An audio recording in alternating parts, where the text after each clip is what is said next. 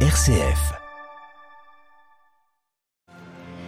Ils ne sont plus ukrainiens, mais des citoyens russes pour toujours. En grande pompe, Vladimir Poutine a officialisé aujourd'hui, lors d'une grande cérémonie au Kremlin, l'annexion par la Russie des quatre territoires de l'Est de l'Ukraine, et ce au nom du droit à l'autodétermination des peuples. En Afghanistan, 19 civils, essentiellement des femmes, sont mortes dans un attentat suicide à Kaboul. Ce matin, nous verrons pourquoi elles étaient visées. Tentative de coup d'État ou simple grogne de l'armée. Le Burkina Faso se retrouve sous tension ce vendredi, après que des tirs ont été entendus et des soldats ont pris position sur les grands axes de Ouagadougou. Le sport pour construire la paix. Le pape François s'est adressé aujourd'hui à des dizaines d'athlètes présents au Vatican. Il a rappelé la fonction communautaire du sport et sa capacité à surmonter la culture du déchet. Radio Vatican, le journal, Marie Duhamel. Bonsoir à tous. Des drapeaux russes flottent sur la place rouge à Moscou. On y fêtera ce soir l'annexion de quatre territoires ukrainiens en présence de Vladimir Poutine, le président russe qui a signé un document d'annexion avec les leaders séparatistes de Zaporizhia, Kharkiv, Donetsk et Lugansk. Ils ont enjoint leurs mains en scandant Russie à l'unisson avec les membres de l'élite politique russe réunis au Kremlin cet après-midi. Lors de la cérémonie d'annexion, Vladimir Poutine a pris la parole pendant une heure. À Moscou, notre correspondant Jean-Didier Revoin revient sur le discours du chef du Kremlin. L'opération spéciale de l'armée russe dans le sud-est de l'Ukraine a pris un nouveau tour. Depuis aujourd'hui, les quatre régions séparatistes qui se sont prononcées pour le rattachement à la Russie par un référendum que l'Occident a qualifié de farce sont désormais russes. Et Vladimir Poutine s'est montré très ferme à l'égard de Kiev et de ses alliés occidentaux. Les gens qui vivent dans les régions de Lugansk, Donetsk, Kherson et Zaporizhia sont devenus nos citoyens pour toujours, a déclaré le président russe, qui s'est aussi livré à un réquisitoire en règle contre les Occidentaux. Il a dénoncé leur incapacité à négocier avec des pays qui ne partagent pas leur point de vue, soulignant que Washington et ses vassaux européens combattaient la culture et la philosophie russe, tout cela pour maintenir leur hégémonie sur le monde. Il a encore reproché aux élites européennes d'être à l'origine des problèmes économiques du continent et d'en être conscientes, des problèmes causés principalement par les sanctions qu'ils ont décrétées contre la Russie. Mais malgré tout cela, le président russe s'est dit prêt à négocier avec Kiev tout en dictant ses conditions. Nous ne discuterons pas du choix des citoyens de Donetsk, Lugansk, Zaporizhia et Kherson. Il a été fait et la Russie ne les trahira pas. En réponse son homologue ukrainien Volodymyr Zelensky a signé une demande officielle d'adhésion à l'OTAN. L'escalade se poursuit donc sans perspective d'apaisement. Jean-Didier Revoin, Moscou pour Radio Vatican. Et ce soir, le principal intéressé, le président ukrainien, a martelé qu'il ne négociera pas avec la Russie tant que Vladimir Poutine est au pouvoir. Volodymyr Zelensky a fait officiellement ce vendredi acte de candidature pour entrer dans l'OTAN. Condamnant également les annexions frauduleuses de territoires en Ukraine, Washington annonce de nouvelles sanctions sévères, disent-ils, contre la Russie. Moscou met la sécurité mondiale en danger, estiment de leur part les, pour leur part les dirigeants européens. L'UE durcit ce soir sa politique de visa pour les ressortissants russes. Elle condamne par ailleurs ce soir l'attaque russe contre un convoi humanitaire dans la région de Zaporizhia ce matin. 25 civils ont perdu la vie. Et puis tout à l'heure, le Conseil de sécurité de l'ONU est appelé à se prononcer sur un projet de résolution, toujours concernant l'annexion de ces quatre territoires ukrainiens par la Russie. Et puis quant aux fuites de gaz russes en mer Baltique, les experts de l'ONU confirment le sabotage des gazoducs Nord Stream ou presque. Les quatre fuites sont dues à des explosions sous-marines correspondant à des centaines de kilos de TNT, affirment ces experts. Cet après-midi, le président russe accusait les anglo-saxons sans plus de précision de ces actes.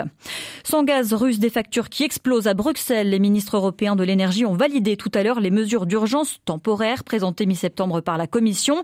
Il faudra imposer une réduction de la consommation d'électricité aux heures de pointe. Les super profits par ailleurs des producteurs d'énergie seront versés selon leurs vœux aux ménages, reversés selon leurs vœux aux ménages et aux entreprises confrontées à l'explosion des factures. L'idée d'un plafonnement des prix ne fait, cela dit, pas encore l'unanimité. Et puis concernant enfin l'inflation, deux chiffres publiés ce vendredi. En Italie, elle atteint 8,7% sur un an. En Pologne, elle monte encore à 17,2%. Je vous le disais en titre des inquiétudes au Burkina Faso. Ce vendredi, des tirs ont été entendus près de la présidence à Ouagadougou, dans le quartier abritant la présidence et le QG de l'agente militaire au pouvoir depuis janvier. Euh, que s'est-il passé? On fait le point avec notre correspondant sur place, Borema Salouka. Pour Choumituneri, le mystère reste encore épais sur la nature des événements. Dans un communiqué publié à midi, la présidence burkinabé évoque un mouvement d'humeur de certains soldats et a affirmé que des pourparlers étaient en cours. Le communiqué prêté au président d'Amiba invite également les Burkinabés à la prudence et à se méfier des messages de désinformation sur les réseaux sociaux. Pas assez, selon toute vraisemblance, pour rassurer les Burkinabés, tirés de leur sommeil très tôt petit matin par de fortes détonations, non loin du palais présidentiel situé au quartier Ouaga 2000, désormais bloqué par les militaires. Les militaires qui ont également pris position devant le siège de la radio-télévision publique qui a cessé d'émettre. L'aéroport lui est ouvert. Malgré tout, Ouagadougou tourne au ralenti. Banques, commerces et services sont fermés. Hier, des manifestants qui réclamaient la démission du lieutenant-colonel Damiba ont été violemment dispersés à Bobo Dioulasso, la deuxième ville du pays. Brema Saluka, Ouagadougou, Radio Vatican. En Guinée équatoriale, l'un des principaux opposants a été arrêté avec lui 150 de ses partisans. La police a lancé tout à l'heure un assaut sur le siège de leur parti, Citoyens pour l'innovation une formation dissoute en 2018. En Iran, les manifestations sont entrées dans leur troisième semaine aujourd'hui. Ce vendredi, les forces de l'ordre auraient ouvert le feu sur des hommes, des femmes, certaines têtes nues, d'autres des pierres dans la main. Un commissariat en ligne de mire. Plusieurs vidéos d'un média d'opposition en font état sans que l'AFP n'ait pu vérifier ces vidéos. Selon l'ONG Iran Human Rights basée à Oslo, il y aurait de nombreux morts aujourd'hui à Zedan. On parle de 83 morts au moins depuis le 16 septembre. Parmi les victimes, des femmes essentiellement en Afghanistan, à Kaboul, un centre de formation rempli d'étudiants venant passer un examen a été visé par un attentat ce matin. Au moins 19 personnes ont perdu la vie. Et une fois de plus, c'est la communauté minoritaire Hazara qui est visée. Marine. L'attentat a été commis dans l'ouest de Kaboul. C'est là que vit la minorité Hazara. Ce quartier a été le théâtre de très nombreux et meurtriers attentats ces dernières années. 85 morts en mai 2021, 6 en avril dernier. Des attentats qui visent en général les établissements scolaires. Ce matin, dans le centre de formation dans lequel est entré le kamikaze, 600 élèves étaient rassemblés pour leur examen d'entrée à l'université. Des dizaines de blessés ont été transportés à l'hôpital. Les talibans ont demandé aux familles de ne pas se rattrouper auprès des hôpitaux craignant une nouvelle attaque. Pour l'instant, l'attentat n'a pas été revendiqué, mais les soupçons planent sur l'EIK, la branche de l'organisation de l'État islamique dans la région. Depuis le retour des talibans, l'EI jouit d'une certaine impunité en Afghanistan. Ce sont eux qui sont responsables des dernières attaques contre les écoles et contre les Hazaras, minorité chiite. EI et talibans sont pourtant ennemis, mais les deux groupes se veulent sunnites et sont contre l'éducation des filles et des femmes et considèrent les Hazaras comme des hérétiques. Marie Norio. Dans un monde tourmenté, quelle vertu pour le sport, un bien éducatif et social qui ne doit pas tomber dans le business consumériste. C'est ce qu'a rappelé le pape François il y a une petite heure au Vatican. Il recevait les athlètes, dirigeants sportifs et experts participant au congrès international qui se tient depuis hier à Rome, sous l'égide du dicaster pour les laïcs, la famille et la vie. Delphine Adler, vous revenez pour nous sur l'intervention du Saint-Père qui parlait du sport comme un allié pour construire la paix. Oui, le sport, symbole d'unité, expérience d'intégration et exemple de cohésion, message de concorde et de paix, tels sont les qualificatifs employés par le pape tout à l'heure devant 200 professionnels et amateurs de sport. Citant la devise olympique plus vite, plus haut, plus fort, ensemble, l'esprit d'équipe intrinsèque au sport n'a pas manqué d'être souligné par François. Et c'est pourquoi, dit-il, l'Église est proche du sport. Elle croit au jeu et à l'activité sportive comme lieu de rencontre entre les personnes, comme lieu de fraternité.